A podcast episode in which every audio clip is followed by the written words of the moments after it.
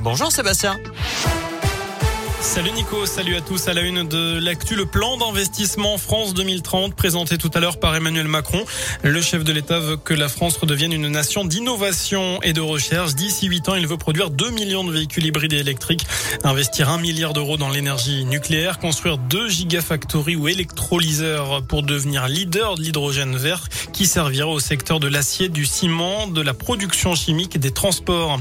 Notez que de plus en plus de Français sont touchés par la précarité énergétique Selon le baromètre du médiateur de l'énergie publié aujourd'hui, un quart des Français ont du mal à payer certaines factures de gaz et d'électricité.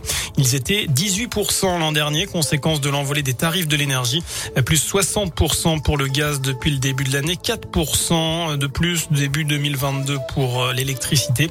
Du coup, plus de la moitié des Français ont décidé de réduire le chauffage chez eux pour éviter une facture trop salée.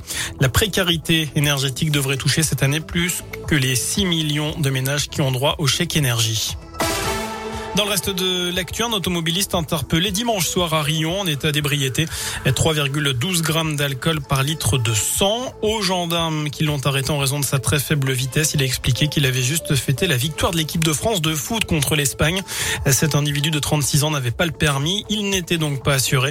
Le contrôle technique du véhicule était également dépassé. Il devra s'expliquer au mois de mai devant la justice.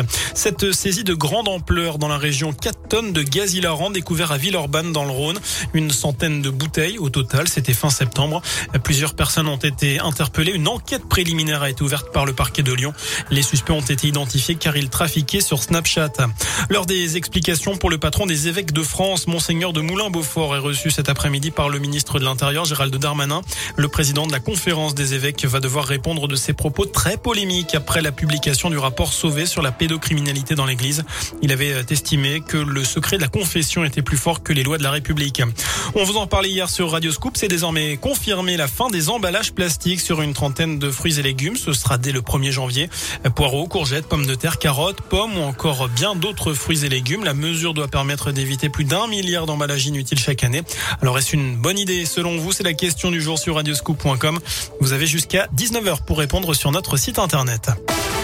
On passe au sport du foot avec les qualifs à l'Euro Espoir. Les Bleuets jouent en Serbie, c'est à 18h30. Et puis la garde-robe d'Amy Winehouse va être mise aux enchères. Des dizaines de robes, des livres, des disques, mais aussi des sacs et objets ayant appartenu à la diva de la soul seront vendus en novembre en Californie.